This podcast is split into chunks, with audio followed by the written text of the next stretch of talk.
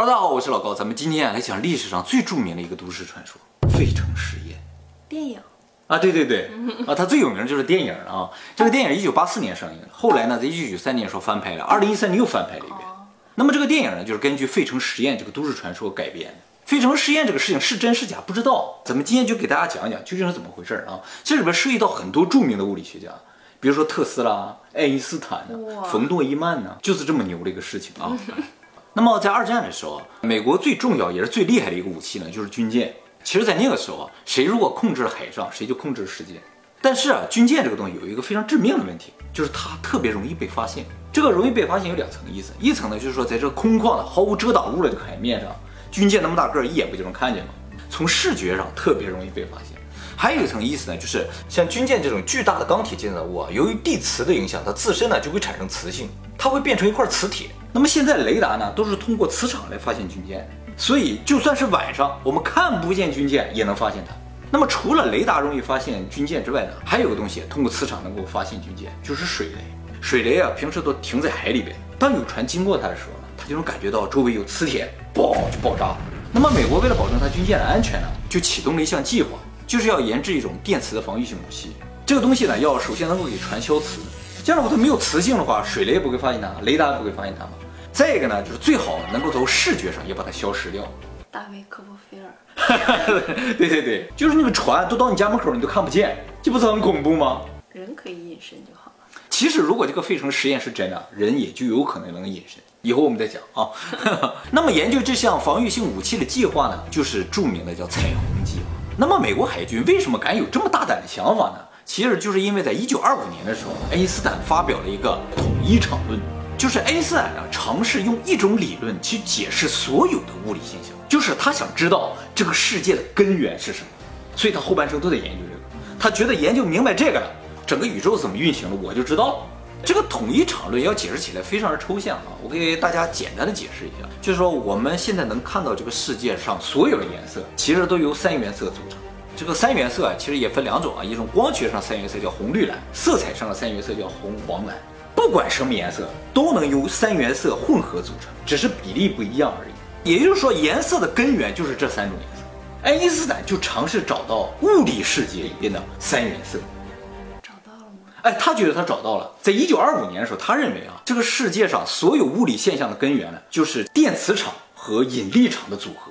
那现在呢，说是四种，还有个什么强相互作用力场和弱相互作用力场啊。他说所有的物理现象都是由引力和电磁力合起来组成的。引力这个东西啊，我们控制不了，但是电磁力我们可以控制。所以，我们只要控制了电磁力，也就是说，我们能够创造出各种各样的物理现象，比如说瞬移，比如说隐形，这都是物理现象。于是呢，有这样一个理论基础了，美国海军就觉得他们有机会。当然了，后来爱因斯坦承认了他这个理论是有缺陷，直到今天也没有人能够把他这个理论完善。缺陷在哪？就是他的想法不是，可能这个世界没那么简单，但是也有可能是非常简单的。就是说，看上去很复杂的世界，有可能就是由很简单的几样东西不停的组合形成。只是到现在我还不知道这些根源是什么。至少爱因斯坦给我们一种可能，给我们一种信心和一个希望，就是我们可以通过我们可以控制的东西来改变这个世界。那他说就有人去研究，别人说就会受到攻击啊。那毕竟他是最聪明的人嘛，是吧？嗯。第二聪明的就不行。接下来我们就要讲第二聪明的了啊。那么就根据爱因斯坦的这么一个最基本的理论模型，美国海军就想啊，我应该设计这么个东西。那么当然了，爱因斯坦是一个理论物理学家，海军要想做这么一个武器的话，就得找实战派啊。于是他们就相中一个人，这个人呢就是第二名特斯拉。哎，他应该不想当第二名吧？其实，在实战派他是第一名，哎，爱因斯坦是理论派的第一名啊。因为在爱因斯坦理论里边，控制这个世界的就是电磁力啊，而电磁领域的王者就是特斯拉呀。于是，一九四二年的时候，就把这个彩虹计划的负责人给了特斯拉。那么特斯拉也不负所望，很快就研究出这么一个装置。在进行小范围实验的时候，特斯拉忽然发现它这个装置有个缺陷，会产生一些不可思议的事情。于是呢，特斯拉要求美国军方多给他点时间，让他去解决这个副作用。结果一天一天过去了，钱也不断的花出去了，这个副作用始终没能解决。什么副作用呀？这只有特斯拉本人知道，因为他那个机器根本没有人能理解。直到一九四二年年末的时候，这海军军方有点挺不住了，说你这都研究这么长时间了，我们也花了这么多钱了，你总得给我一个结果吧？你个副作用如果不严重的话也无所谓，咱们就拿来用用嘛。但特斯拉表示不行，这个必须是完美的才能拿给你们用，不然的话就不要找我。哎，你愿找谁找谁。哎，后来特斯拉就和美国军方闹了非常的僵，最后呢，特斯拉就辞职了，真的辞职了。结果美国军方就把他控制了嘛，关在纽约的酒店里了。一九四三年一月七号，没几天特斯拉就死了。后来 FBI 的人也进到他的那个屋子里面，把他所有资料都搬走了嘛。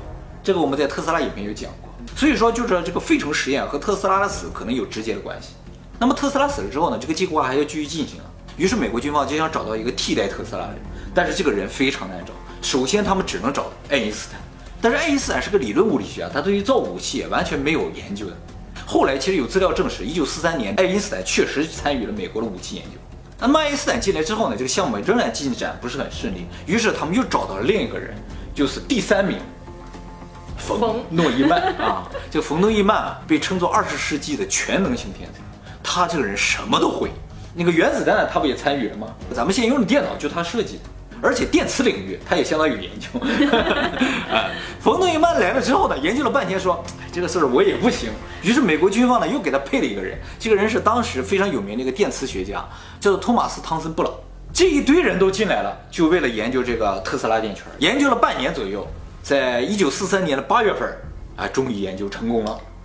哎，说可能是行了。于是决定做一个实验。其实他们说行，有可能是被迫的，因为当时这个彩虹计划的期限是一九四三年的八月二十号，他们直到八月份才说行了，感觉就是有点被迫的，是吧？科学家在军方面前好像也没有太多的话语权。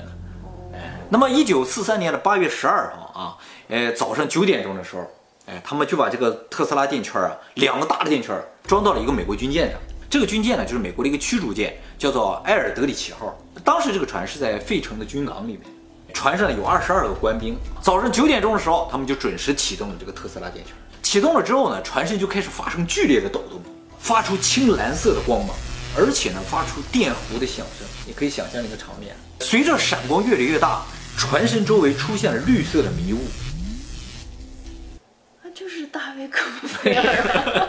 就在众目睽睽之下，几秒钟之后，这个船消失。船连着这个迷雾一起消失。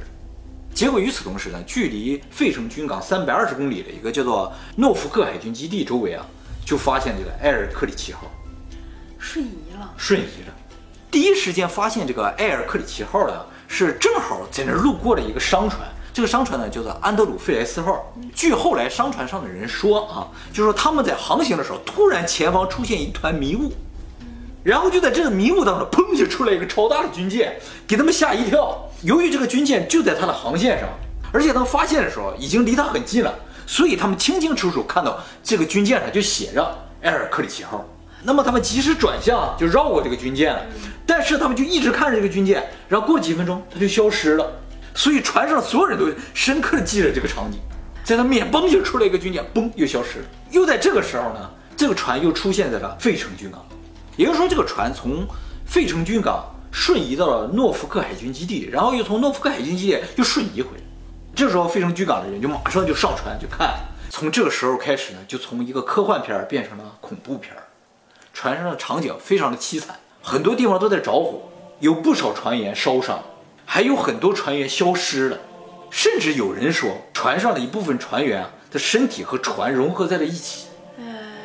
那么后来呢？根据幸存者描述，就是他们启动这个电圈之后啊，船就开始发光嘛，船上的人就不再能够看到船外的世界，他们被一团白光笼罩，外边什么都看不见了，然后所有人都动不了了，他们好像被什么引力或者什么巨大力量吸在那儿，然后就渐渐的看到有些人身上开始着火，后来发生什么就不记得了那种感觉。那么在船外的人看了，我这个船就嘣一下消失了而已。他们就是把人和军舰都归为一种物质，然后再重组啊，有点这个感觉。那么这个实验结果呢，是在海军的意料之外。但是呢，对于海军来说，他们有一个非常意外的收获，就是他本来是想让船隐形的，没想到船瞬移了，所以他们觉得他这个计划是成功的，需要继续研究下去。船回来的时候是他们按下开关让它回来，还是自己回来？自己回来。坚持了多长时间啊？大概几分钟，于是呢，海军军方呢就决定往瞬移的方向重新研究。瞬移可要比隐形更牛啊！当然，他们也觉得他们这个实验当中有个重大的失误，就是让人在船上。对呀，应该先不要放人上去为好嘛，是不是？哎，于是，在十月份的时候呢，美国海军又进行了第二次实验，这次呢就没有放人上去，所有的都是远程操作。但是这一次呢，结果失败了，船没有消失，但是两个特斯拉线圈消失。于是呢，线圈没了，这个实验就无法进行了。费城实验就彻底被搁置，线圈没了，造不出来了。那特斯拉造的，特斯拉已经不在了。那他有那么多手稿笔记都不对他们就去找特斯拉遗物里找这种手稿笔记的东西。但是我没讲过，特斯拉的所有实验都在脑子里进行。哦，对，是不是啊？所以很有可能就真的造不出来了。感觉是特斯拉把线圈收走了。是吗？也有可能，他是金角大王。但是我刚才说的所有的内容，美国军方都没有承认过，所以我们才说它是个都市传说嘛。那么美国军方从来一个字儿都没说过，怎么发现这个事儿的呢？是在一九五六年，有一个叫莫里斯的人，他是一个天文学和数学的双料博士，在一个大学里任教的啊。他对 UFO 特别感兴趣，而且写了很多关于 UFO 的书，在整个美国算是小有名气的人。那么，一九五六年的时候，莫里斯就收到了一封来信。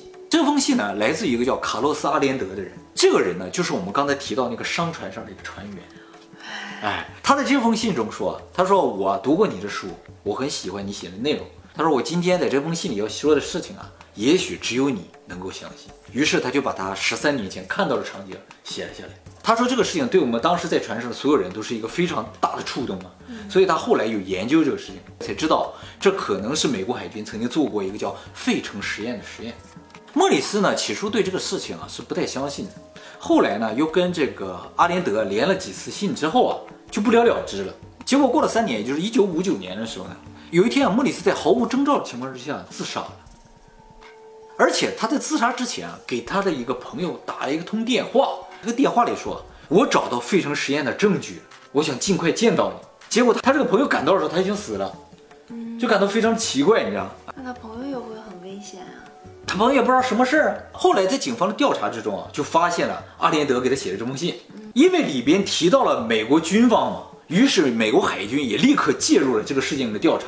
美国海军就开始找阿连德，结果没找到。哎，美国海军找阿连德，美国海军是承认的。哦，是吗？啊，他承认。他没说找他干嘛在美国海军的军方报告里说，就说有一个人造谣，说我们海军做实验，我们得找到他，结果没找到。但是啊，有很多人就觉得很奇怪，就这个人随便写一句话就能引起军方的重视，这不很奇怪吗？是吧？啊，那么这个莫里斯离世十年之后，也就一九六九年的时候呢，有一个老头突然蹦出来，在媒体面前说：“我就是阿连德，当年给莫里斯写信的就是我，但是我从来没有提到我看到什么费城实验。”他否认了这个事情，啊，媒体就马上写文章说啊，这个事情根本不存在。结果又过了几天，这老头又蹦出来说啊，费城实验室存在，就是他不停的反转自己说的话。当然，有些人相信啊，阿林德在这个事情上就是装疯卖傻，因为泄露军机属于重大的叛国罪。他只是叙述了自己看到的，那倒是，但是他提到了费城实验四个字，啊，他又去查这个事情。所以这个事情就引发了人们很多的联想。但是我看到了，嗯，我也要说呢，我还要出书呢，是吧？后来呢，有一个叫威廉摩尔的人，也是这种超自然现象的爱好者啊，他呢就调查到了这个埃尔克里奇号军舰的航海日志，正好就在费城实验那几天啊，埃尔克里奇号的航海日志不存在，这就更增加了大家对这个事情的怀疑。而且呢，在二战的时候，美国确实是做过很多跟这个船体消磁相关的实验。这并不是秘密，因为任何国家也都不希望自己的舰船被人发现，也不希望自己舰船受到水雷攻击。所以呢，费城实验存在本身并不是什么问题，只是它这个实验结果的问题。那么又过了十年，就到一九七九年的时候呢，一个叫巴里茨的人，这个人呢是一个语言学家，和我们刚才说查到这个海军日志的摩尔啊，两个人合起来写了本书，就叫《费城实验》。他以什么形式出版的？是小说还是什么？他们把他们这些年的调查结果都写在书。算是一个记录。这个书一出版了之后呢，就引起了大家的关注。于是呢，一九八四年的时候就把它拍成了电影。那么费城实验这个事情既然很有可能存在呢，呃，就有人从另一个角度分析了它存在的可能性。他们认为啊，费城实验很有可能是美国信息战略的一部分。在二战的时候，还有后来冷战的时候啊，美国做了很多信息战，什么意思呢？费城实验这个时间点和美国当时进行了另一个大计划的时间点是重合的，就是曼哈顿计划，研究原子弹。很有可能美国就是为了掩盖曼哈顿计划，移开人们的目光或者间谍的目光，于是故意泄露了费城实验的一些相关信息。那也可能是故意捏造了一个实验，也有可能是这样，就吹了这么一个事情，既可以让人们关注点转移，事实上也是这样，曼哈顿计划都没有人知道嘛，知道他们扔了原子弹才知道嘛，是不是？哎，而且还可以吓唬他的敌人嘛，是不是？我的船都是隐形啊，他的敌人就一刻都不得安宁啊。我们只是想研究隐形，没想到他瞬移了。对对，就是这样吹的嘛。但据说呢，美国从来没有放弃这方面的研究，只是给这个研究呢换了个名字，现在呢叫蒙托克计划，替代了原先的彩虹计划。那么这个蒙托克计划呢，研究的范围更广一些，包括呢瞬移技术、虫洞技术、时间机器技术和意识控制技术。哇，瞬移和隐形，你选哪个？我只想意识控制。你控制意识的话，我让你看不见我，你就看不见我；我让你觉得我瞬移了，我就是瞬移了。也就是说，有一天我注意到你瞬移的时候，其实我有可能是被意识控制的。对，那么这个意识控制技术，有机会我们再给大家讲啊。其实洗脑吗。对对对，就是洗脑。其实洗脑分为几个层次，有的洗的是意识，有的洗的是潜意识，有的洗是集团潜意识。那就控制全人类了。没错，看来这期还不能轻易讲的，讲完了之后大家都去尝试控制别人意识就不好了，是吧？仅给会员讲讲。我们可以控制自己的影片不被有一些人看到。那不上传影片就看不到了。